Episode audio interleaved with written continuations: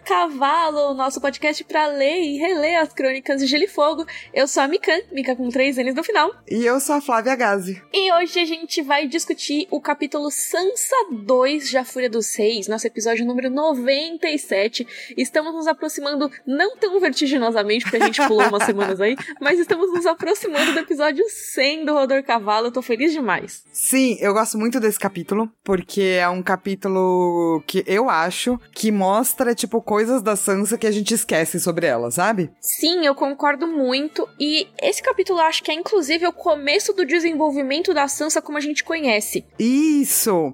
E da Sansa que, na verdade, pela série, a gente vai começar a conhecer só lá na frente, né? É, e nem conhece muito, eu acho, né? Porque a jornada da Sansa é muito interna, né? Eu acho que no primeiro livro a gente ainda tinha muito a Sansa daquele jeito, ai, tem que ser tudo perfeito, ai, minha irmã é chata, ai, meu pai é chato, todo mundo é chato, as histórias são legais. A gente viu isso ser quebrado no final do livro, e aí em A Fúria dos Seis a gente vai ter esse desenvolvimento dela como uma pessoa resiliente, né? Sim! E eu gosto demais de, tipo, como isso começa a se desenvolvendo muito aos poucos, assim, né? Total, total. Porque o capítulo passado dela, eu acho que não foi tanto sobre ela, né? Acho que a gente até comentou isso no episódio. Que foi um capítulo mais para tipo, mostrar como tava a situação em Porto Real, mostrar a chegada do Tyrion. Teve, obviamente, a agência dela ali na questão dos sordontos, né? Que vai reverberar nesse capítulo. Mas ao mesmo tempo não era tanto sobre a jornada dela. Esse capítulo agora é totalmente sobre a jornada dela, né? É, eu acho que no capítulo passado a gente tinha temas, né? E temas uhum. que são importantes. E daí nesse a gente finalmente começa a entrar em como esses temas vão reverberar para ela, né? Com certeza. Mas a gente tá aqui já conversando sobre esse capítulo porque a gente gosta muito dele. Vamos falar sobre corvinhos. Flá, temos corvinhos hoje? Temos muitos corvinhos, eu ainda tô tentando pegar aos poucos, porque tem muitos corvinhos. Deixa eu acumular, tá tipo uma pilha de cartas na nossa porta. Isso, exatamente. Os corvinhos trouxeram e foi ficando.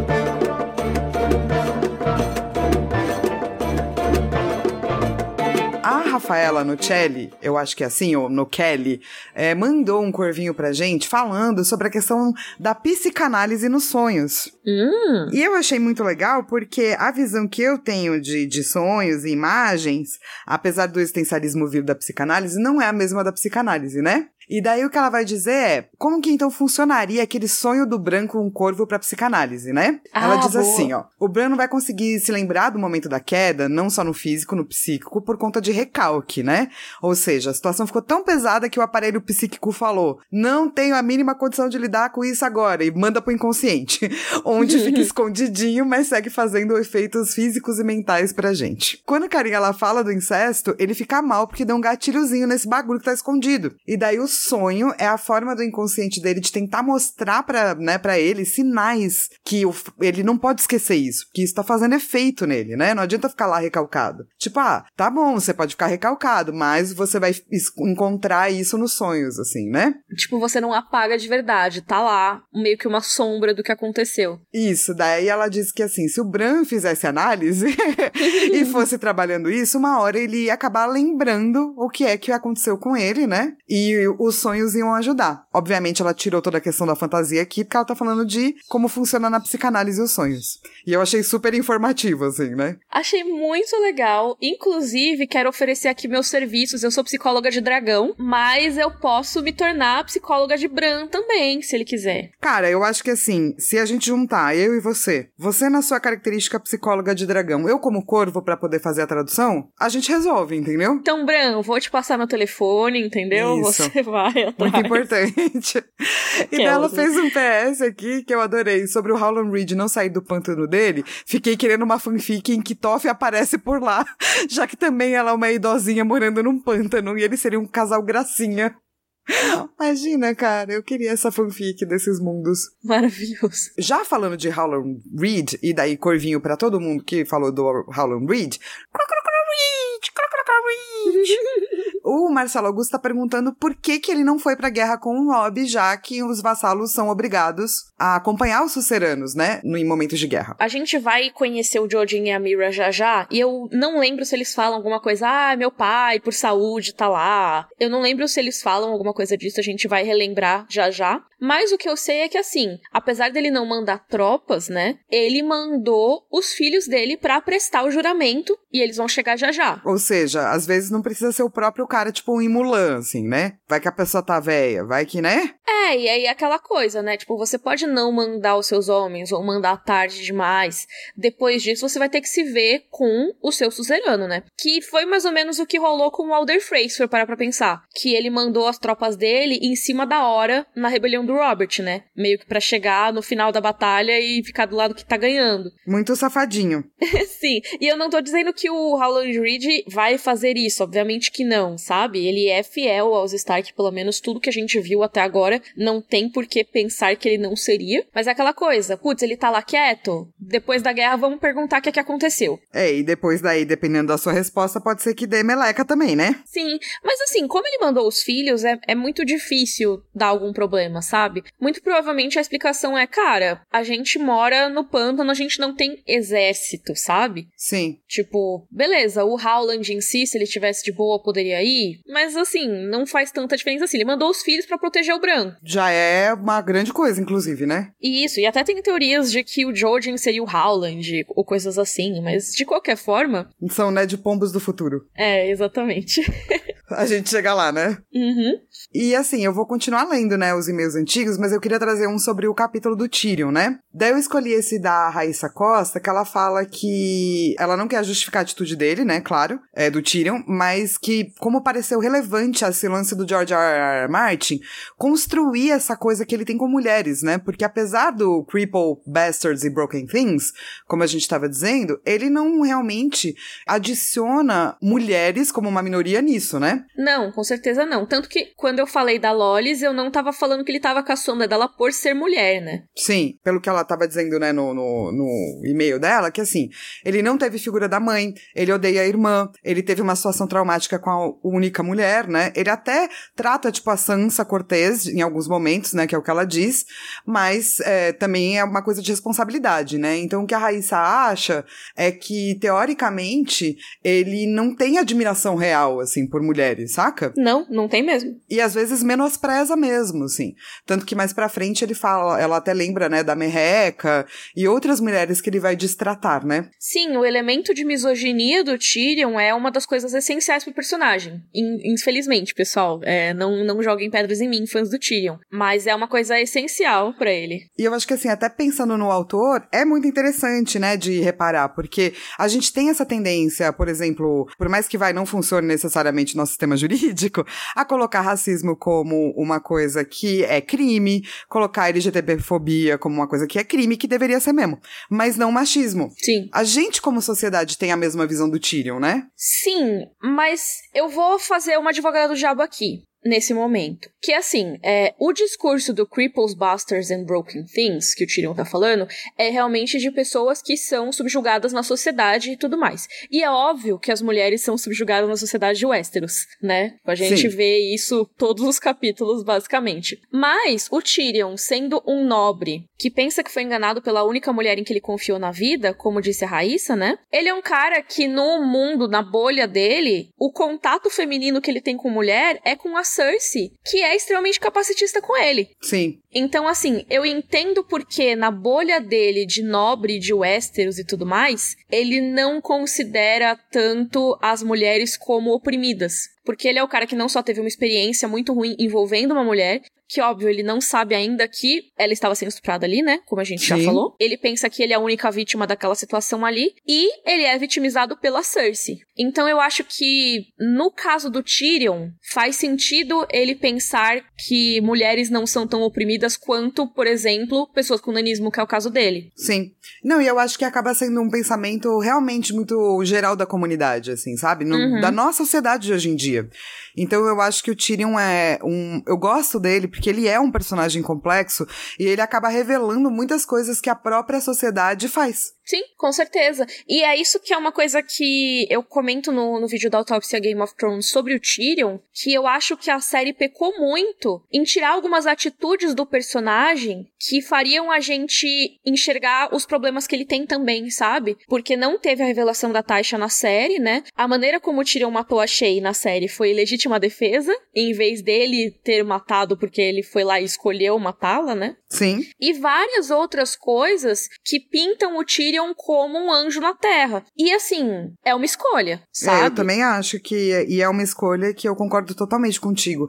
É, ela deixa o personagem muito mais unilateral. Ele é do Sim. bem ou do mal. E o Tyrion não é isso, sacou? Ele é um reflexo e eu acho que o Tyrion nos dá tanto para pensar, sabe? Fiz um vídeo recentemente sobre figuras históricas, né, que acabaram virando personagens na ficção, e tem um personagem que é uma das inspirações pro Tyrion, que é o Ricardo III, que foi um rei da Inglaterra, que ele era retratado sempre como um ser monstruoso. Ele tinha é, essa deformidade na coluna dele que fazia ele parecer diferente. E essa característica foi exagerada sempre na forma de retratar ele, porque queriam falar que o cara era um monstro. Então, ele ser impopular, ele ter atitudes impopulares, seria um reflexo dele ser um monstro fisicamente. E o Tyrion é uma forma do George R. R. Martin colocar uma pessoa que tem uma deficiência, que é vista pela sociedade como monstruosa e que não é um monstro por dentro, mas que por ser tratada dessa forma ao longo de vários e vários anos, acaba também vestindo o personagem. É, a, a tal da identificação negativa, né?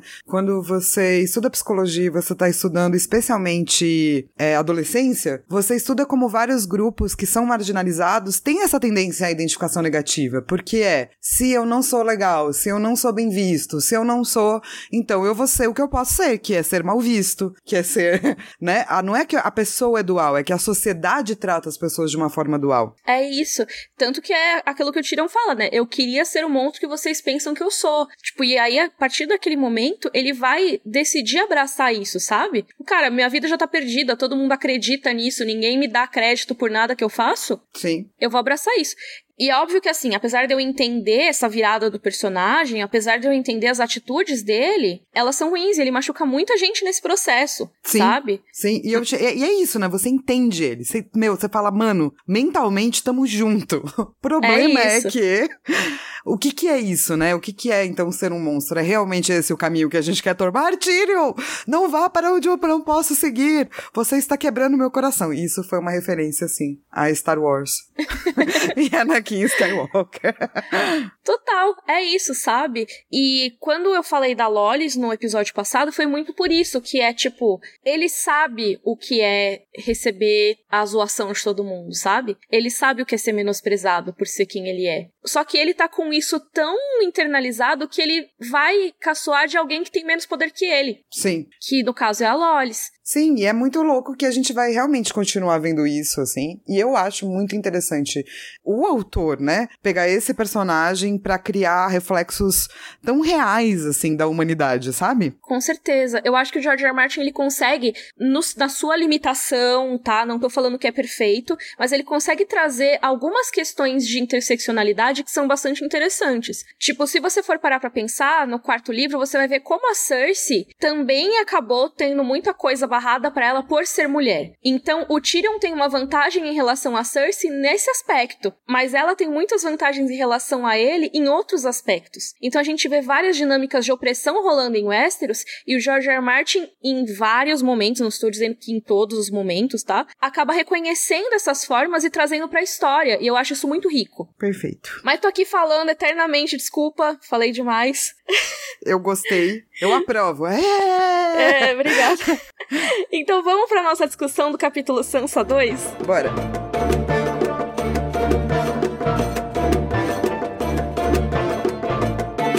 Começando aqui a nossa discussão do capítulo Sansa 2, A Fúria dos Reis. Flá, sinopse, por favor. Sansa recebe uma carta anônima que propõe ajudá-la a voltar para casa. Sem saber em quem confiar, ela bravamente vai ao bosque sagrado no meio da noite de encontro ao seu cavaleiro, apenas para encontrar Sir Dontus, o novo bobo da corte. Na volta, ela esbarra em Cão, que a lembra que ela precisa aprender a mentir melhor. Adoro. Cara, eu amo esse capítulo. É muito bom, eu gosto muito desse capítulo, muito. Eu acho que assim, a gente devia começar explicando a canção que Sansa gosta tanto, né? Quem é Florian? Quem é John Kill? Você lê John Kill ou John Kill? Eu falo John Kill, mas eu não sei também. Acho que eu tenho essa tendência a portuguesar as coisas. Eu sempre leio John Kill. não tem problema, porque é isso, a pronúncia é o que a gente lê, sabe? Não, é, tem essa é. de pronúncia certa, não. Ralo, ralo, né? e assim, é, como a gente falou no Sansa 1, vai ter muita coisa que ela vai começar a pensar, né? Que é como que ela luta, como é que ela encara essa violência que ela, violência que ela tá passando, é, o que que ela faz para voltar para casa, né? E ela começa a ter algum tipo de agência, né? E aí, assim, lembra que no episódio passado a gente falou que o Mindinho tinha que resolver uns rolês antes de sair de Porto Real? Esse pois é o rolê. É. Esse é o rolê. Esse ele pediu, é o rolê. Ele pediu uns 15 dias, né, para resolver as coisas, pelo que eu me lembre. Sim. Então, agora, ó, ele já botou as coisas em movimento, assim, imediatamente depois ele já mandou o Dontos dar um rolezinho com a Sansa e falar para ela se preparar para fugir. Por quê? Porque ele tava fazendo os preparativos e daqui a 15 dias, quando ele zarpasse, ele ia dar um jeito de levar a Sansa com ele. Aí você me pergunta, mas como que você tá falando de Mindinho? O que, que tem a ver, Mikan? No terceiro livro a gente vai saber que o Dontos tinha sido contratado pelo Mindinho, tá? É, então, é, são, são ligações futuras, né? Uhum. E talvez pra Sansa, uma das imagens mais importantes desse capítulo é dessas canções, né, que tem entre o Florian e a Jonquil, e em especial a Lagoa da Donzela, que é a canção favorita dela, né? Que a gente nunca chegou a, a ler por inteiro, né, Mi? Não teve ainda. Eu acho que não. Eu não sou grande conhecedora das músicas, né, das canções das Crônicas de Gelo Fogo. Eu só lembro basicamente de The Bear and the Maiden Fair e das Chuvas de Castamir, que são basicamente as duas que mais aparecem, assim. Mas tem várias, né? Tem muitas que aparecem ao longo dos livros. E tem essa aí que fala, né, da Jonquil, que é essa mulher que se apaixona pelo Florian. E é muito doido, né? Porque ele era um bobo ao mesmo tempo que ele era um grande cavaleiro. É, então, ele é descrito lá do tipo. No conto dos primeiros homens, tá? Nessa época não tinha cavalaria, apesar dele ser considerado um grande cavaleiro, porque também as histórias vão mudando, né? Sim, porque os cavaleiros eles são da fé do Sete, né? Que chegou com os ândalos. Exato. E a era dos heróis é dos primeiros homens. Mas é isso, as lendas vão mudando, como você falou, né? E o Florian era considerado assim. É, como é que ele conseguiu, né, Junkill, que era essa linda donzela? Porque ele era modesto, ele não era tão velho. ele tinha uma armadura que era feita de retalhos, não era grande coisa. Ele não tinha um nascimento nobre, mas ele tinha uma espada muito famosa. E daí ele poderia, podia cantar e podia ir para, por aí, né, abanando a sua espada. E essa lenda é importante porque a gente vai poder ver essa figura ou essas duas figuras retratadas aí em vários personagens, né? Com certeza. E a gente sabe que esse essa encenação de Florian Jonquil vai ser uma mentira, mas é Sim. fofo. Sim. É e eu fofo. acho que vai, vai gerar outras, outros chips, inclusive. Sim. Eu acho que a gente tem muitos momentos em que as canções se encaixam em personagens, né? O George R. R. Martin ele gosta muito de repetir padrões os temas das histórias. O que mais aparece, assim, é o do The Bear and the Maiden Fair, né? Que é do Urso com a Donzela. Que, se você for pensar, é uma canção que é sobre estupro. E é sobre a Bela e a Fera e coisas assim. E ela é sobre o cão e a Sansa. Ela é sobre a Brienne e o Jaime. Ela é sobre uma galera. Então a gente vai ver muitas referências aí às canções ao longo dos capítulos. E assim, vamos então entrar em outra imagem que eu acho muito legal desse capítulo. Que é assim, é, antes da gente descobrir, né, da, da onde essa canção vem, a Sansa recebeu uma carta que foi colocada dentro debaixo do travesseiro dela, não tem aviso, não tem assinatura. E a carta diz: "Vem esta noite ao bosque sagrado se quiser ir para casa". Agora a questão é, essa carta é de alguém legal ou de, é de alguém não legal? Nossa, cara, eu amo esse momento. Que é isso, a gente tem esse mistério aí, né? Ela tá tipo, mano, tem aqui uma esperança. Mas ao mesmo tempo, pode ser o Joffrey pregando uma peça em mim. E eu acho justo ela pensar nisso, né? Senão ela tivesse, estaria sendo muito ingênua e tola, assim, né? Mas ao mesmo tempo, ela fica, putz, eu sempre sonhei que o cavaleiro ia me resgatar.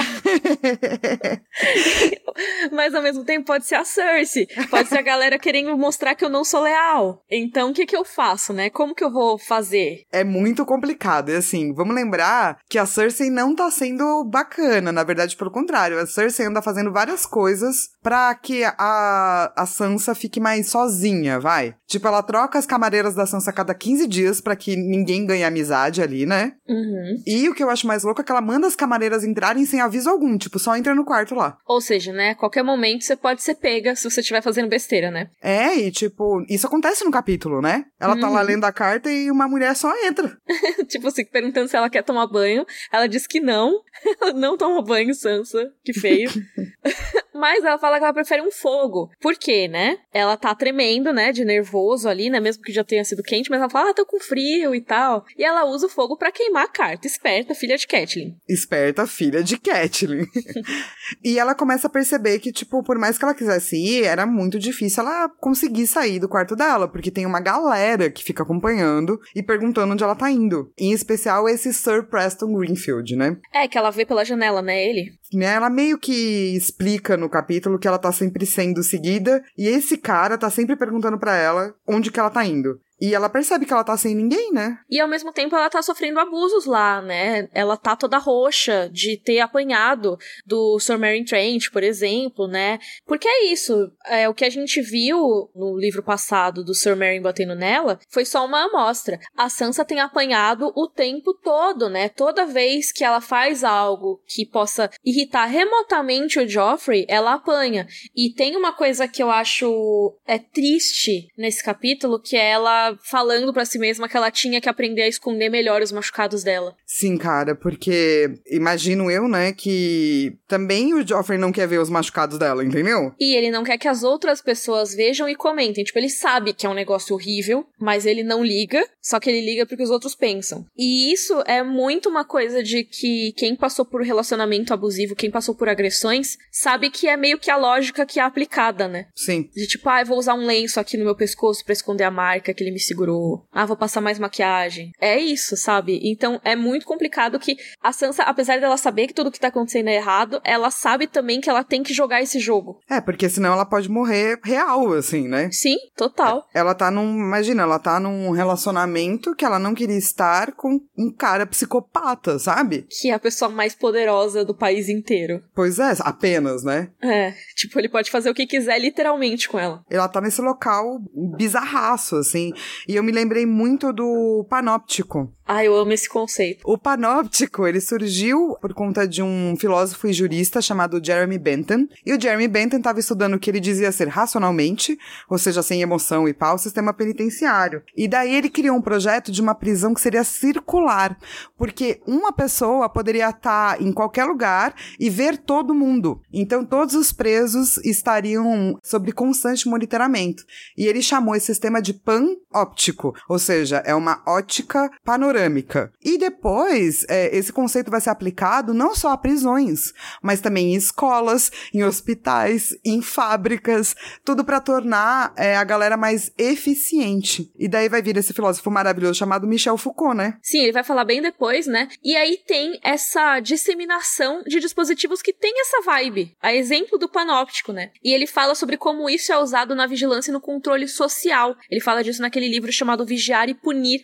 E uma coisa que eu acho muito interessante do panóptico é que assim, você não sabe se você tá sendo observado naquele momento ou não. Metáfora tosca. Você tá num lugar que tem uma, sei lá, uma câmera. E daí você não vai enfiar seu dedo no nariz, certo? E daí um dia você não vê mais a câmera, mas seu amigo fala, não, é que eles esconderam ali embaixo daquela coisa, tá vendo ali? Que esconderijo tosco. Você fala, caraca, é muito tosco mesmo. Você continua sem enfiar o dedo no nariz.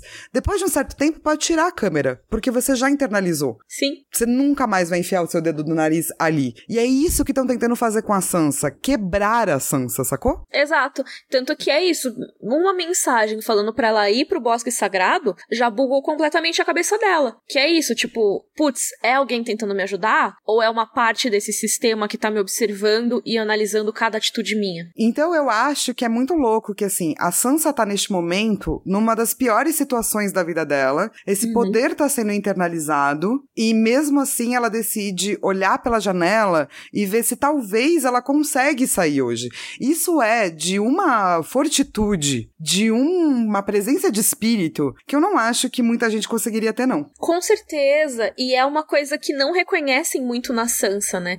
O que é muito doido, porque normalmente eu vou fazer uma, uma comparação aqui entre Arya e Sansa, e não é para desmerecer nenhuma das duas personagens, até porque eu amo ambas, tá? É para mostrar como ambas são incríveis. Isso, mas é que normalmente as pessoas falam: ah, mas a Sansa, ela só ficou quieta lá, não sei o que, não fez nada, e a Arya, ela vai e faz as coisas, a Arya vai lá e luta e tudo mais. Sendo que o segundo livro, ele é muito sobre o oposto disso. Ele é muito sobre a Sansa desafiando a prisão dela, desafiando a situação em que ela tá, de uma forma a sobreviver, obviamente, então ela não vai pegar uma espada e sair matando geral, mas assim, ela tá desafiando aquele sistema, enquanto a área vai ser mostrada nos próximos capítulos que a gente vai ver agora, os capítulos que envolvem a galera do Montanha, Harrenhal e tudo mais, ela vai ser subjugada. E a mensagem passada no capítulo da área é exatamente tipo, eu tenho que aguentar isso aqui, eu tenho que seguir o que tá sendo mandado, porque senão eu vou morrer. Então, no fim das contas, rola uma inversão de papel nesse livro, né?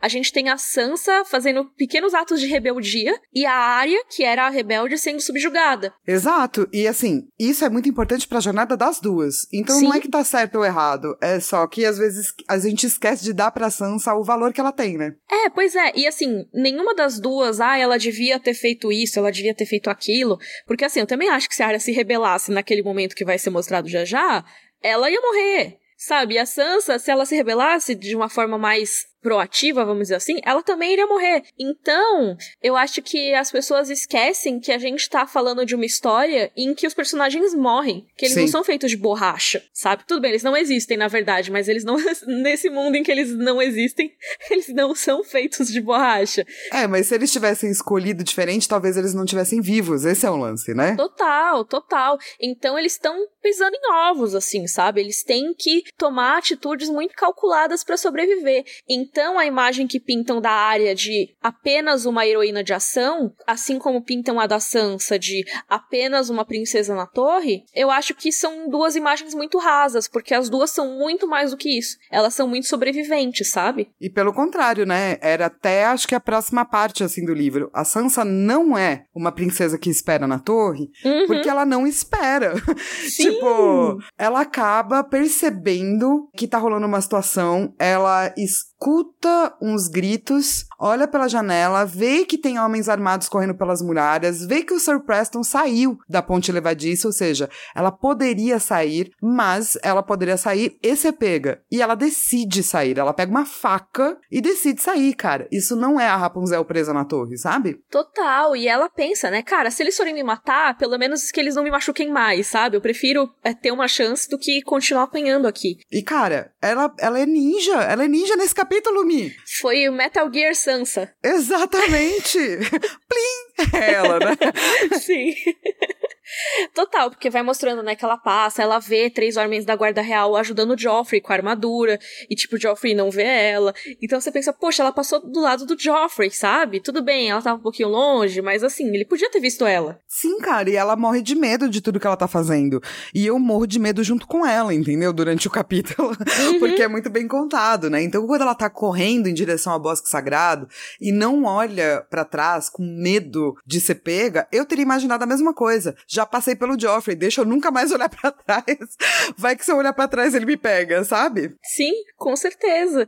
E quando ela chega no bosque sagrado, eu gosto muito, assim, que ela sente, né, o cheiro, tipo, o silêncio ali. E ela reflete sobre os deuses, né? Ela reflete sobre os deuses novos, que são os deuses da Catelyn, a mãe dela, e os deuses antigos, que são os deuses do Ned, o pai dela. Que ela sempre preferiu os novos deuses, né? Essa coisa do septo, que tem os hinos, o incenso, não sei o quê. Os, os cavaleiros, né? Porque os cavaleiros é. não são da época, né? Dos deuses antigos. Ela tem uma propensão a gostar mais das coisas relacionadas ao sul, né? A fé do sete e tudo mais a Catelyn mesmo, né? E eu acho muito corajoso ela tá nesse bosque, sendo que ela também, ela não tem uma ligação com ele como tem o Bran, sacou? Como tem o John. É um lugar que é meio selvagem, inclusive, né, para ela, assim. Uhum, com certeza.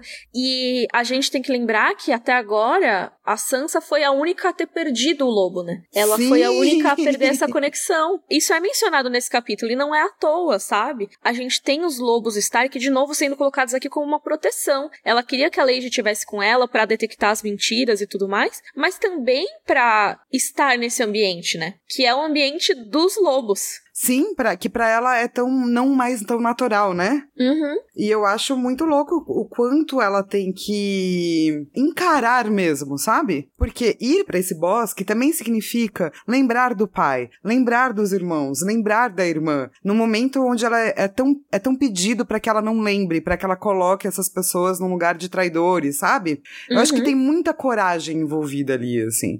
E uma rebeldia muito linda, né? Mas Com quem certeza. tá lá, tipo, não é um cavaleiro bonito bonito, né? Pois é, que é uma subversão, mas que ao mesmo tempo se encaixa dentro da história, né? Que quem vai estar tá lá para salvar ela não é ninguém chique, não é o cavaleiro da armadura bonita, não sei o quê. É o Sordontus, que é aquele cara bêbado que ela salvou no primeiro capítulo. Sim. Que é o cara que foi transformado em bobo da corte. Ele perdeu o título de cavaleiro, né? E foi transformado em bobo pra ter a vida salva, né? Que foi a Sansa que intercedeu por ele. E ele fala: Poxa, eu quero te salvar, como você me salvou. Só que assim, a Sansa vai lá e fala: Tipo, quem te mandou? Aponta faca pra ele assim: Vou te furar, vou te furar. Adoro que ela aponta a faca para ele, gente. Sim. Ele fala: vai me, vai me espetar? Ela sim? Vou. É muito bom. Mas ao mesmo tempo, o Dontus, ele já puxa essa história do Florian, né? Ele fala: Não, mas calma, ó. Eu sou um bobo, mas o Florian também foi um bobo da corte. E ele foi o maior cavaleiro de todos. Ele cai de joelhos e pede para ela, para deixar ele ser o Florian. Ou seja, gente, uma pessoa assim, que já sabe exatamente do que ela gosta, não é mesmo? Uhum. Num dia assim que aconteceu vários bagulhos sem querer querendo. Pois é. Que tirou então. todo mundo da cama, não é mesmo? Sim, várias coincidências muito loucas. Várias coincidências. Exato, né? A gente tem que ver que o Mindinho, ele, ele realmente deu uma stalkeada nas redes da Sansa, assim. Stalkeou total as redes da Sansa. E aí o Don'ts fala, olha, eu vou te tirar daqui, mas você tem que ter muita paciência. O mais difícil é te tirar do castelo, né? Mas saindo da cidade a gente consegue barco e tudo mais. E eu não sou um herói, entendeu? Que nem o Ryan Redwine ou o Barry Stanselmi, mas eu vou te ajudar. E ele faz um juramento, né? Que é uma Sim. coisa muito séria em Game of Thrones, tá? No, nos, nas crônicas. Muito séria. Pois Não é. se faz juramentos assim pra nada. E a Sansa, ela tava tão cética no começo do capítulo, né? Mas ela caiu no golpe. E eu não culpo ela. Eu também não. Se eu tivesse qualquer pessoa falando que me ajudar, eu ia achar lindo. Sim, eu achei fofo que ela vai e beija ele na bochecha, tipo, fala, meu Florian. Porque é isso, a gente também não pode querer que a personagem ela mude d'água pro vinho imediatamente, né? Mas, mano, se você tivesse na situação dela, aparecesse uma pessoa, falasse assim: Eu quero ser seu carrapato, o carrapato que vai grudar em você e vai te levar para fora dessa cidade, e fizesse um juramento, você ia beijar a bochecha da pessoa falando meu carrapato, sacou? Meu carrapato. então eu acho que meio que tanto faz, assim, sabe? Não, total, total. Mas é isso, é que também vai ter gente que vai falar, ai, mas ela ainda tá acreditando nas histórias. Sim, não é da noite pro dia também, sabe? Ai, não, agora eu sou emo gótica. Não, mas é isso. Se fosse eu e tivesse uma pulga, falasse, eu vou me transformar numa pulga, uma pulga que vai pular muito alto, eu beijaria no pescoço. Não, na bochecha chamaria de minha pulga, cara. Qualquer pessoa que pescoço? tivesse ali. Não sei. agora eu tô pensando nisso. Não sei, acho que não. Mas qualquer pessoa que falasse qualquer treco, desde que me fizesse um juramento que ia me ajudar, eu ia, tipo, achar lindo, maravilhoso, beijar no, na bochecha e tudo mais, assim. Tá correta a Sansa. É uma esperança, né? Tipo, e a história é muito plausível, se for parar pra pensar. Sim. Tanto que por isso que a reviravolta é tão legal, né? Tipo, a história é plausível. Poxa, ela salvou o cara, ela se arriscou para salvar o cara, e aí agora ele tá se arriscando para salvar ela. Faz esse perfeito cara sentido. Tá ferrado, entendeu? Esse cara, se ficar lá, também é capaz de morrer. Sim. Então, você não acreditaria numa pessoa que, tipo, se ficar lá pode morrer, que ela precisa fugir, talvez fugir com você seja honrado? Eu acreditaria. Sim. E uma coisa bem interessante sobre os Sordontos é que logo de cara a Sansa sente o cheiro, o bafo dele de vinho, né? E ela pergunta se ele tá bêbado. Ele, ah, eu tomei um copo só pra ganhar coragem e tal, de tá aqui. E assim, muito dificilmente ele tomou um copo só, tá? Muito coisas, é, coisas que alcoólatras falam. Mas esse não é o único cavaleiro bêbado que ela encontra, né? Tem um momento que apitou o negocinho do Metal Gear, o, a exclamação lá, que foi quando ela tava subindo a escada e do nada o cão pega ela, assim. Pois e... é. Que susto, e o cão, hein? quer queira, quer não, é um outro possível Florian na vida de Sansa. Uhum. Tipo, a gente Sim. sabe que quem quer ser mesmo é o Mindinho. E faz sentido, porque o Mindinho não é um cavaleiro, ele não é visto de uma forma bacana, ele é visto como inferior, ele não tem uma espada, mas ele também. O Mindinho se encaixa, né? Como um Florian do mal aí, um Florian cuzão. E outro potencial Florian é o cão, porque o cão, ele é bizarro no, no sentido de ser muito maltratado, de ninguém achar que ele é bacana, ele é quase um símbolo, né? De tipo, vai pra lá, cão, vem pra cá, cão. Uhum. Então ele tem uma parcela meio bobo da corte, assim. E, e, vale lembrar que, politicamente falando, na Idade Média mesmo, assim, real oficial, não dos livros, o bobo da corte era a pessoa que tinha o direito de falar a verdade pro rei. Naquele tempo. Naquele tempo. Que é algo que o cão vai fazer também. É verdade. Que ele pode falar porque ninguém vai. Ah, é o cão falando, deixa ele. Exatamente. Então, eu acho que o, o cão é muito um possível Florian, assim, imagem de Florian, né? Pra esse capítulo, assim. E também vem meio sem querer na vida dela, né? O único que não vem sem querer é o Mindinho, que é o Florian cuzão. Total. E o Mindinho, ele tem essa coisa das histórias também, né? Ele gosta, né? Dessa coisa de. O cara que foi lá e salvou a mocinha. Se for parar pra pensar, o Mindinho, ele é muito um, uma Sansa quando ele era criança. Que deu errado, né? Que deu errado, que ficou muito machucado e agora só quer ferrar todo mundo, basicamente. É, porque ele tem toda essa coisa também, né, da mesura, do, do traquejo social, né? Sim, total. E de saber o seu lugar na sociedade perfeitamente, mas ao mesmo tempo dar uma mexida ali, porque agora ele, ele sabe, né, como funcionam as coisas, que não é tudo idealizado como ele pensava, ele não pode ter a garota que ele queria, sabe? Então agora ele vai dar a volta em todo mundo, ele sabe perfeitamente como funciona esse sistema sistema e ele vai usar esse sistema a favor dele e até pra derrubar o sistema de certa forma. Derrubar não, mas mudar ele, né? É, fazer o sistema funcionar para ele mesmo, né? Mas o Mindinho vem dessa coisa idealista da juventude mesmo. Vem, total. O cão não, né? Sim, o cão é o contrário disso, O contrário né? disso, exato. Eu adoro essas figuras todas na vida da Sansa, acho muito, muito interessantes. E, tipo, Sim. o cão trata ela muito mal esse capítulo.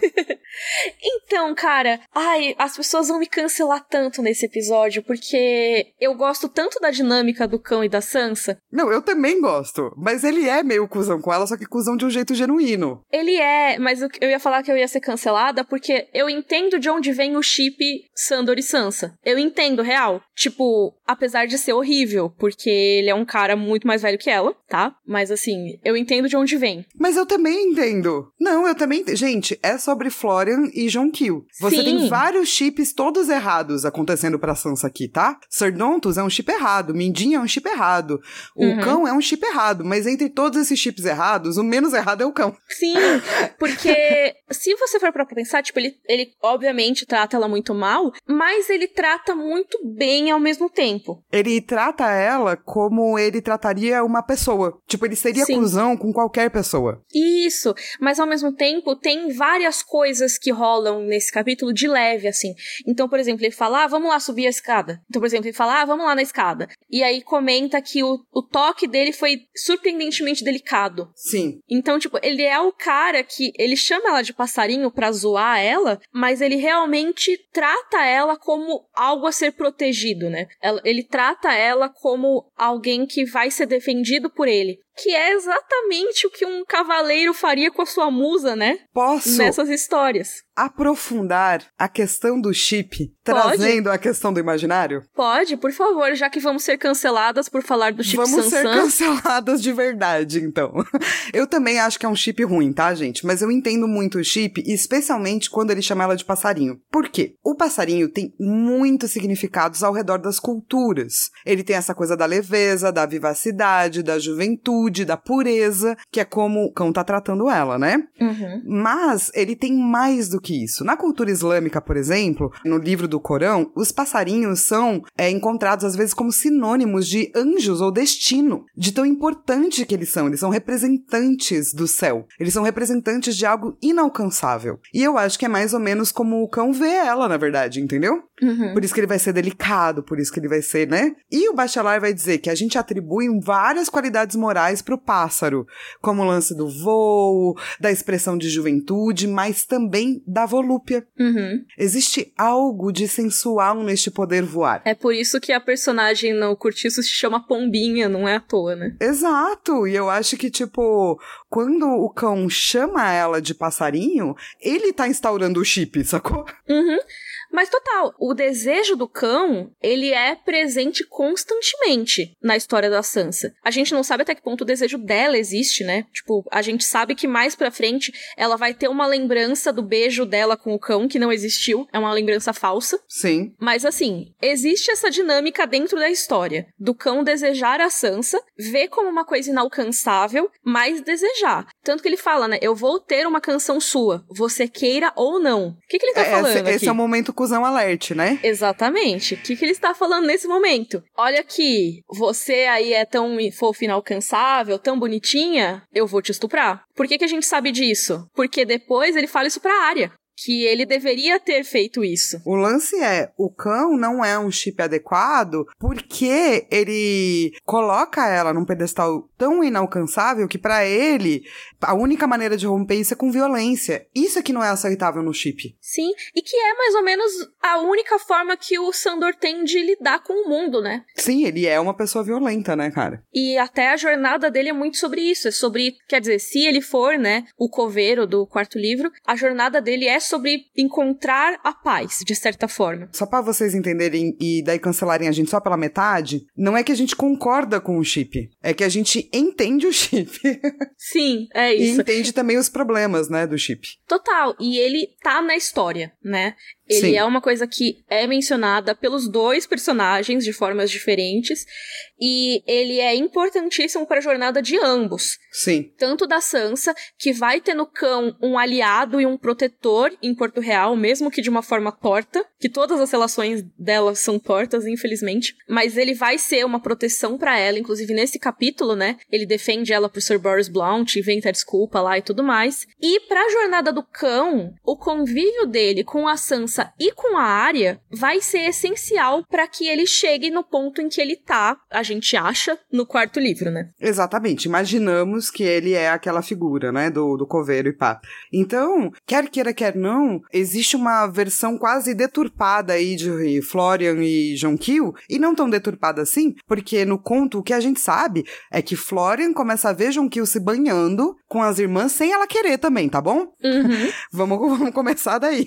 Geralmente esses contos também não são tão legais com as mulheres, né? Mesmo os contos fofos.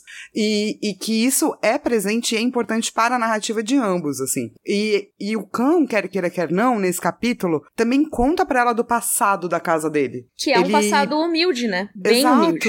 E ele, ele meio que é, é a maneira dele de ficar mais próximo ou falar um pouco mais de quem ele é. Um, ele não entrega ela pro Sir Bro Boros Blunt, que tava lá guardando a ponte quando eles voltam. Ele ajuda ela a mentir e ele ainda conta pra ela que eles vieram dessa casa, que cuidava, né, do, dos canis, mas que essa casa acabou recebendo terras porque salvou o Lord Titus Lannister, que é o pai do Tywin, de um leão. E ele diz que um cachorro morrerá e nunca mentirá pra você. O que é mais que os passarinhos podem fazer. Cara, eu amo tanto essa fala. Um cachorro morrerá por você, mas nunca mentirá pra você. É, é muito incrível, né? E a exatamente Sim. isso que ele é. E apesar da, da sua natureza violenta que faz com que daí o chip tenha que ser encerrado, é, é muito interessante esse encontro, né? É isso, né? O cão, ele é brutalmente honesto. Tipo, com a Sansa, né, no caso. É, Porque é, não é, é com todo mundo, né? Ele é um cão, se for pensar, ele é tipo aquele cão que, que botaram para lutar em rinha, que fica o cão muito violento. Sim. Sabe? Que ele, ele, no fundo, ele quer ser amado, ele quer ser adotado. Mas quando você chega perto, ele vai te morder. Sim. Porque ele já apanhou muito. Tanto que tem um momento cuzão alert, né? Que o cão fala: Ah, então, eu vou conseguir essa sua música aí, querendo ou não. E a Sansa, como não é burra, responde: Claro que eu vou cantar para você. e ele responde: Coisinha linda e tão má, mentirosa. Um cão consegue farejar uma mentira, você sabe. Olha em volta e dê uma boa cheirada. Aqui são todos mentirosos. E todos são melhores do que você. Eu amo essa fala também. Puta Nossa, merda. Nossa, mano, que capítulo Eu amo esse assim capítulo. que, né, meu, Sim. joga as coisas na sua fuça, assim, né? Total. Aí agora que estamos canceladas, né? Vocês podem colocar um meme da gente. aquele meme que tem das pessoas ouvindo música quando vazou na internet, que é tipo um menino com aquelas máscaras de esqui e ouvindo um MP3, tipo, fazendo sinal de chill, assim, sabe? não sei se você viu esse meme. Não, não vi. e é tipo a gente segurando o chip Samsung. Assim. é tipo, estamos aqui, ó. A gente sabe que é proibido, mas a gente tá falando a respeito. Mas a culpa não é nossa, o George R. R. Martin que colocou na história, tá? Desculpa. Exatamente. Se vocês querem culpar alguém, culpem o George R. R. R. Martin e mandem cartas para ele. Pois é, exatamente. Na real, não é certo chipar Sansa com ninguém, né? Porque ela é muito não, nova. Não, então, e pobre é Sansa, isso. cara. Não tem ninguém legal perto dela. Deixa a Sansa, leave Sansa alone. Mas assim, também não deveria chipar a Daenerys com Khal Drogo. Não devia chipar ninguém, entendeu? Nessa série. É tudo errado. Tudo, tudo errado. errado. É. Todos os chips são errados. Tem que banir o chip. Vamos banir o chip assim. que banir. Tá proibido ter chip nesse podcast. Muito bom. Daí, tipo, no capítulo que vem a gente já tá. Ai, eu chipo. É, ai, grite o João, eu chipo. Muito bom. Enfim, vamos falar aí de Valar Morgulhos. É, ninguém morreu, né? Ninguém morreu. Só a nossa dignidade nesse episódio, talvez.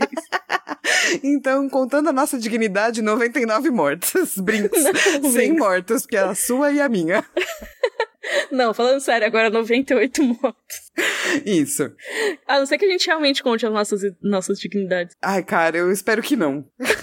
então, Contem pra gente. Mortos. Conta pra gente depois se a gente devia incluir nossas dignidades no Valar Morgulhos. E o nosso momento livro versus série? Cara, é triste, porque não tem, né? É... Ah, tem, tem o Sordontos, mas ele aparece do nada na morte do Joffrey, né? Isso, é tipo assim, tipo, o cão realmente sugere o apelido de passarinho, e ele fala pra ela, ah, as pessoas, né, são todos melhores mentirosos que você. Ele faz isso quando ele tá salvando ela, porque a galera tá indo lá bater nela sem parar, e ele tá escoltando ela para fora. Uhum. Mas o Sordontos, o bosque, toda a rebeldia, a carta, não tem nada disso. O pois Sordontos, é. ele volta num deus ex-máquina louco aí, durante o casamento púrpura, né? Sim. Ai, que bizarro, né?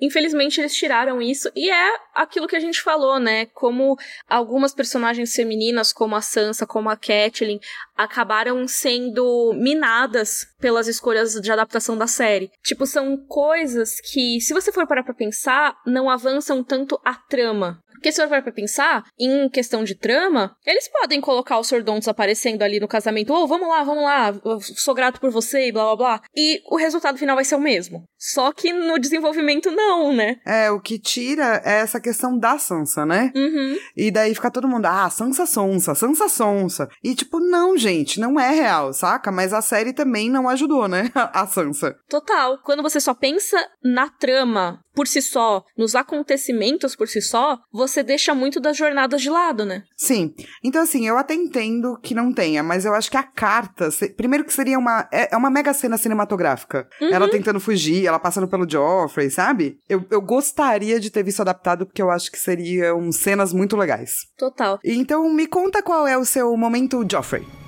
Bring me his head.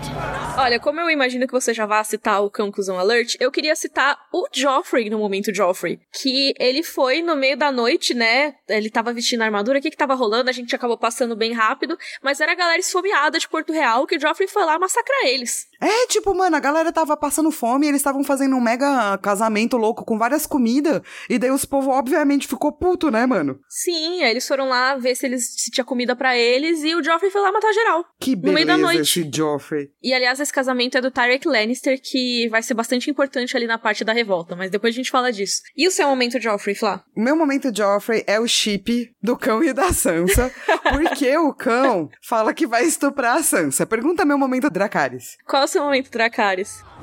Dracarys. Meu momento Dracarys é o chip do cão e da Sansa. Porque como imagem ele funciona muito bem pro capítulo. Sim, cara. Você? Eu quero que você tá vendo que eu tô querendo me enterrar, né? E você, Mi? Sim, eu ia falar, nossa, seu momento Joffrey é pra eu ser cancelada sozinha. Aí depois é tipo, ah, não, é pras, pras duas. Cara, meu momento Dracarys é esse. Um cão de caça morrerá por você, mas nunca mentirá a você. Maravilhoso, né, gente? Eu acho muito perfeita essa fala. Eu gosto muito das interações entre o cão e a Sansa.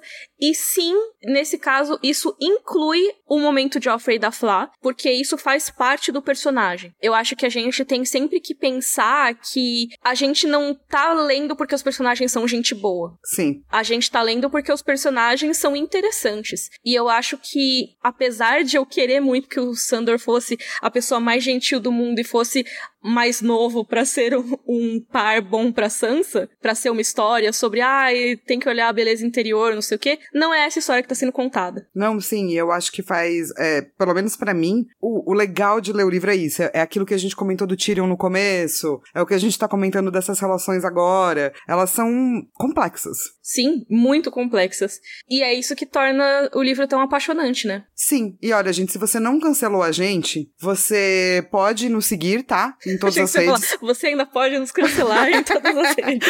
você ainda pode nos cancelar em todas as redes. Arroba Rodor Cavalo. Você pode nos cancelar ajudando a gente a manter esse podcast semanal no padrim.com.br barra Rodor Cavalo pra você continuar xingando a gente nas redes sociais, arroba Rodor Cavalo. a gente não, por favor. por favor. Por favor, não xinga a gente. E você pode xingar a gente pra mais uma pessoa. E assim, espalhar a palavra do podcast. É isso. Faça pessoas estúpidas famosas. Ai, a gente tá Ai, se divertindo mais do que a gente deveria, né? Mas tudo bem. Sim. Mas, ó, se você não quiser nos cancelar, se você quiser nos ajudar, você também pode comprar a nossa coleção temática na Chico Rei. Tem muitas coisas legais lá, camiseta, tem caderno, tem pôster, capinha celular e muitos outros produtos em chicorei.com.br barra rodor tracinho cavalo e no nosso site rodorcavalo.com.br tem todos os links e informações, tanto de vídeos relacionados, aí a gente falou muito da Casa Clegane hoje, vai ter história da Casa Clegane, tem a história do Mindinho, da Casa Baelish, para vocês verem um pouco mais. E também vai ter links pro podcast de Flávia Gazi, pros podcasts. Ah, é, eu ando muito podcasteira, gente. vai Me ouvir as perpétuas. vários podcasts. É. Sim, vão ouvir as perpétuas, vão ouvir Precisamos Voltar, que são muito legais. Ah, obrigada. E, e sério, gente, é, eu espero que vocês se retornem aqui na semana que vem, tá? Vai ser uma discussão muito legal e a gente vai ver se a gente será cancelada mais uma vez. E na próxima semana a gente tem o capítulo Área 5. Tenso. É, é tenso, é tenso. Então a gente se vê na próxima sexta. Rodor. Rodor.